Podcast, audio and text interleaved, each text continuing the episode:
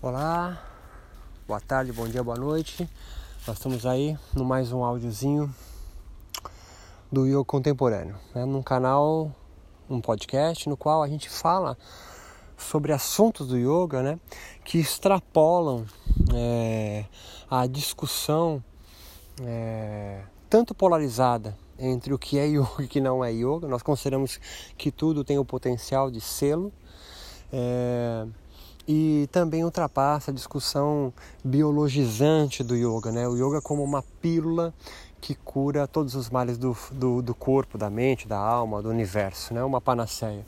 Aqui nós discutimos assuntos que dizem respeito ao yoga na sua inserção social, política e econômica. Como todo fenômeno espiritual está assim inserido. Você, nós pensamos que é, discutir o yoga fora do âmbito é, social, como se ele fosse alguma coisa à parte, né? É, tipo a moral, né? É uma fantasia. E a gente é, pensa no yoga, na sua essência, ele como seu principal mal é justamente a ignorância, o clichê da ignorância. Portanto, a gente fala aqui sobre assuntos que vão estar inseridos no seu corpo, na sua alma, no que diz respeito a você, yogi atual, moderno portanto, também contemporâneo. Hoje a gente vai discutir sobre algo que é muito básico, acho que entremeia todos os meus outros podcasts e meus textos do site oucontemporâneo.com e, e, e, que é sobre o conceito de, de, de yoga e, e a sua prática ritual corporal. Né? A primeira coisa que a gente tem que pensar é que o yoga ele tem um objetivo muito claro, apesar de todas as facetas do yoga é, atual, moderno, né? abrindo um parênteses aqui, entendendo que o yoga moderno é um yoga que está desvinculado do hinduísmo, também se desvinculando da nova era, é um yoga que tem construído uma singularidade própria.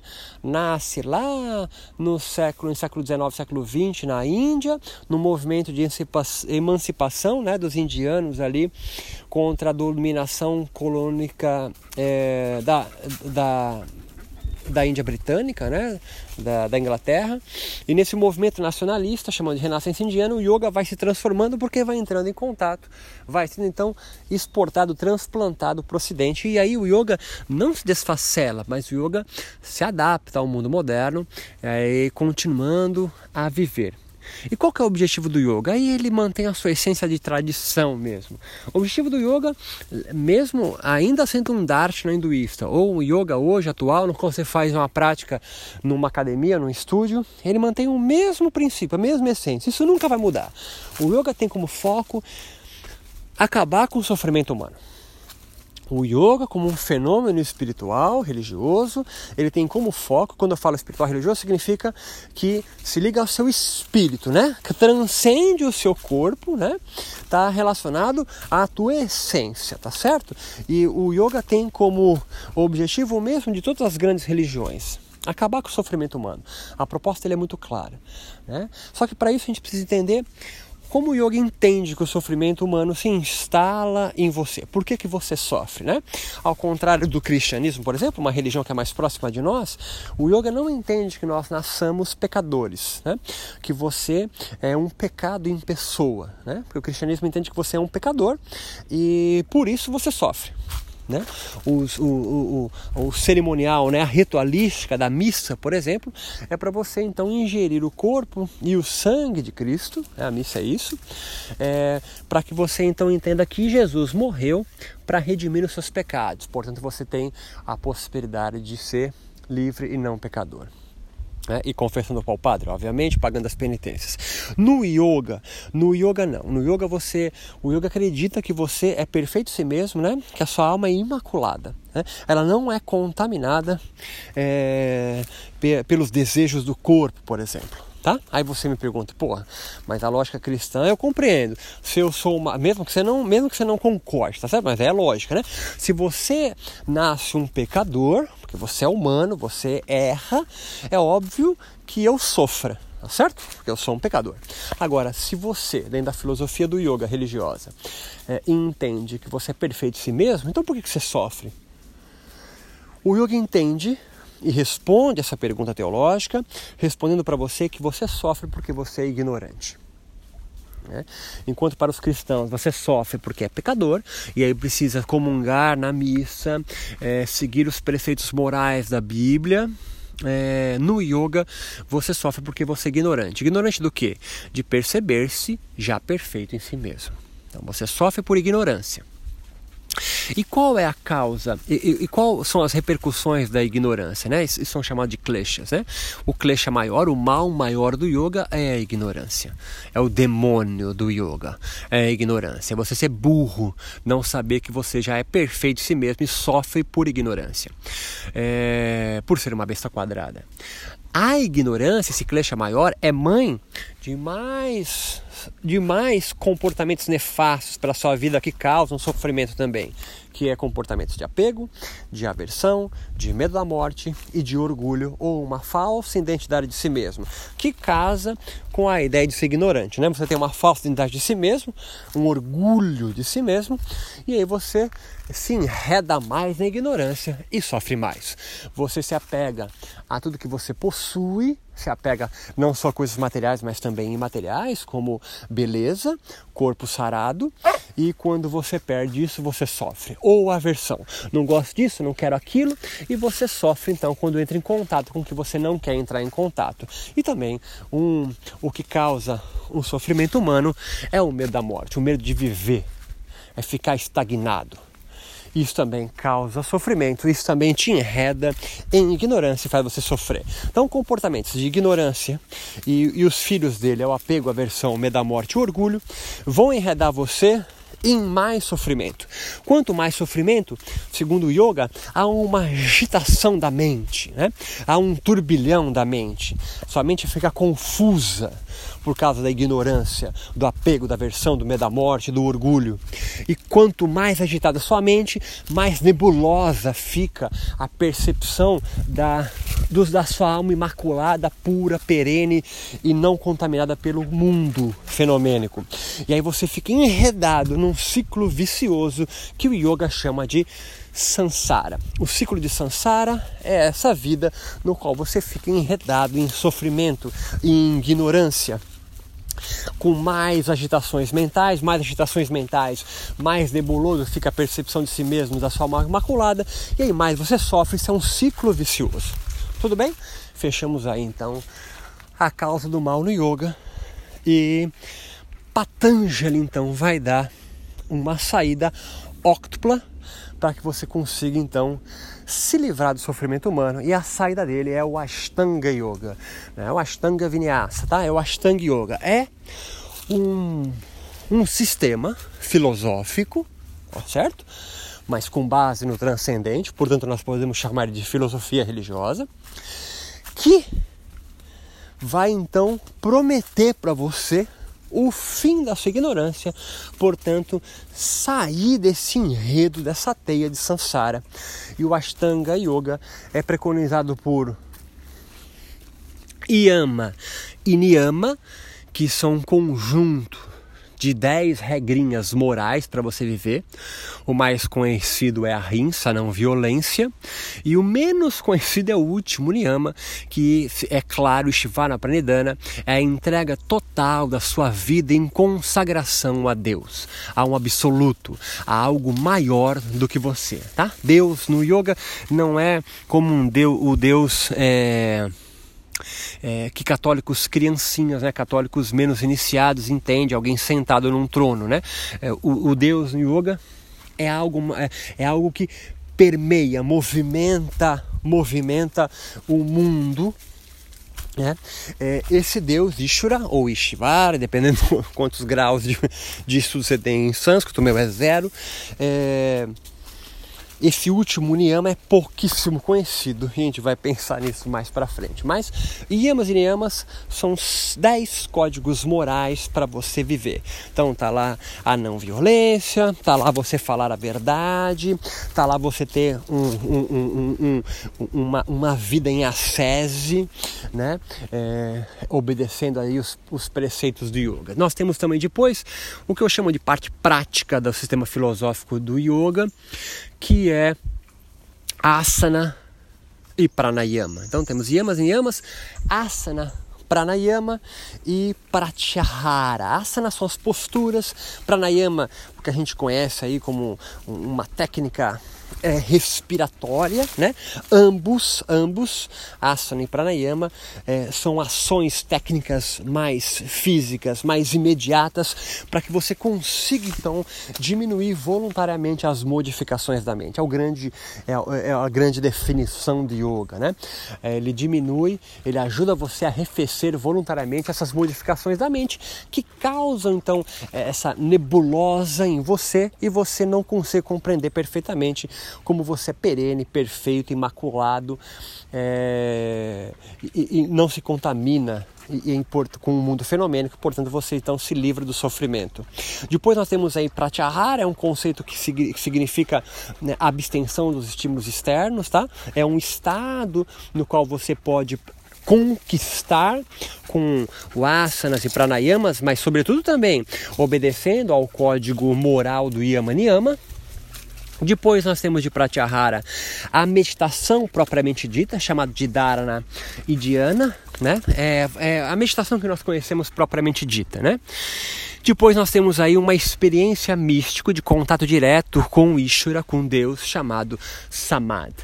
Samadhi não é o objetivo final do yoga, mas é uma experiência transitória no qual você então, quando você tem o arrefecimento do turbilhão da mente, você tem um vislumbre de Ishvara em você, você tem um vislumbre de que você é perfeito em si mesmo e o sofrimento que você vem vivenciando é parte da sua ignorância de viver enredado em comportamentos de apego, aversão, medo da morte orgulho. Estou enfatizando para entrar meio que por osmose, eu não consigo falar aqui sem, sem pensar em ser professor e dar aula. Então nós temos aí então a apresentação do, do, do que causa o sofrimento humano no yoga é, e como você, uma proposta espiritual para você sair fora disso, Ashtanga Yoga de Patanjali.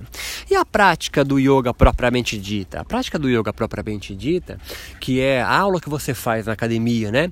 Você tira o chinelinho lá fora, você abre o seu tapetinho, você faz seus mantras, é, você começa a realizar seus asanas, você faz os pranayamas, alguns talvez façam crias, é, limpezas, né? Antes ou depois da prática, cada professor, cada tradição, cada linha vai construindo isso da sua forma singular, isso é permitido. E aí você tem a a finalização aí com os mantras, né? A meditação, de repente algumas práticas é, você faz ali sentadinho, né? Outras práticas você realiza a, o Dharana Dhyana durante a execução dos asanas, tá? Isso também é permitido, tá certo? Há meditações em movimento, não são só meditações paradas você então vai retornando a sua prática ritual com uma cerimônia mesmo, pensa na missa, tá certo? E aí você retorna então deste mundo que é construído durante a prática do yoga, um, uma vivência do sagrado mesmo, tá certo? E um retorno gradativo ao profano. Mas sempre que você retorna de uma prática ritual, você volta então. É mergulhado, embebecido, né? É, com uma vivência mais profunda de si mesmo, né?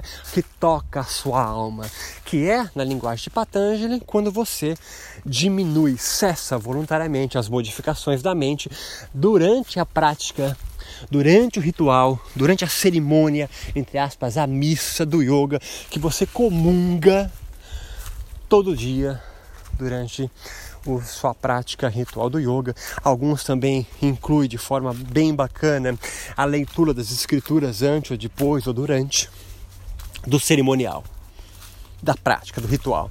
Então perceba, discuti com vocês aqui, apresentei de forma sucinta a a proposta religiosa espiritual do yoga, religiosa que vai para o espírito é, do yoga, não necessariamente institucional, né? Religião pode ser institucionalizada ou não.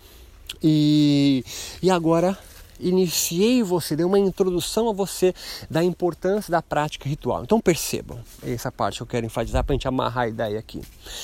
A prática física do yoga, ela não tem a menor relevância se você não atrelá-la ao seu componente metafísico, Né? Se você ficar numa prática de yoga preocupado no, no core, no, no, fortalecer os músculos posteriores da coxa, você está fazendo uma prática de pilates. Né? Você ah, é, perceba a minha colocação que eu vou fazer agora e ver quanto, quão ridícula é. Imagina que um cientista queira avaliar a fortalecimento ou flexibilidade, ou os dois, é, dos músculos posteriores da coxa comparando muçulmanos com cristãos. Ah, mas o que, que tem a ver? Olha só, os cristãos se ajoelham durante a sua prática ritual espiritual. Os muçulmanos se prostam, né? Então eles fazem o que no yoga a gente chama de balasana. Sentam sobre os calcanhares, né? E curvam o seu tronco à frente em direção à coxa. Portanto, olha essa pergunta do cientista. Os muçulmanos, em hipótese, têm os músculos posteriores da coxa, ou anteriores, enfim, mais fortes e flexíveis do que os cristãos. Eu vou pesquisar isso. Você para aqui, fica me ouvindo e fala assim: mas que relevância isso tem para a espiritualidade muçulmana e cristã? A resposta é nenhuma. É uma pesquisa tola, trouxa, boba. Mas perceba, no mundo do yoga, esse tipo de pesquisa é altamente importante entre os yogis. As pessoas postam nas páginas do Facebook e Instagram os benefícios que a ciência demonstra sobre a prática do yoga. É tão idiota quanto você saber em estatística que o músculo posterior e anterior da coxa de muçulmano é mais forte e flexível do que cristão. Mas entre os yogis, nossa, eles adoram saber quais são os músculos inseridos na postura do Virabhadrasana, por exemplo. É tolo. Porque a importância da prática ritual propriamente dita do yoga está no seu componente metafísico e não na fisicalidade. Qual é o objetivo do yoga? Então, diminuir voluntariamente as modificações da mente. Mas como ele consegue isso? Ele consegue isso através do Ashtanga Yoga. E asana, pranayama e kriya é uma parte só dele. Portanto, quando você realiza um asana combinado com pranayama e com kriyas específicos, você está aí, na verdade, buscando uma conexão com Deus, com Ishvara, ah, por que eu faço postura então e permaneço tantos segundos? Porque o yoga também acredita, e sobretudo o yoga moderno, né? Acredita que há esse turbilhão da sua mente é causado também por tensões neuromusculares, por tensões na fisicalidade que refletem a sua energia, os seus corpos sutis. Ah, mas eu não acredito nada disso. Pô, você tem todo o direito de não acreditar. Mas se você é professor e não acredita, não chama o que você faz de yoga porque o yoga está inserido num contexto metafísico também e espiritual. A prática meditativa não tem como objetivo aumentar a alta performance para você ser um melhor executivo, trabalhar mais, estudar mais, decorar as provas da faculdade. O objetivo é em Deus. Se você não gosta disso, você tem todo o direito, mas não chame o que você faz de yoga, porque não é. Então perceba, é totalmente plausível você construir o seu método de yoga, mas seu método de yoga não é em função de Deus, não é yoga. E se você quiser chamar Deus de Ishvara, universo, da luz, energia, sei lá, onde você quiser. Mas Ashtanga Yoga de Patanjali deixa claro, no último niyama, você precisa, como yoga, entregar e consagrar sua vida a Deus. Se não tiver isso, é alguma coisa parecida com yoga, mas não é yoga. Dúvidas, angústia, mágoa, depressão, rancor, busquem ajuda profissional.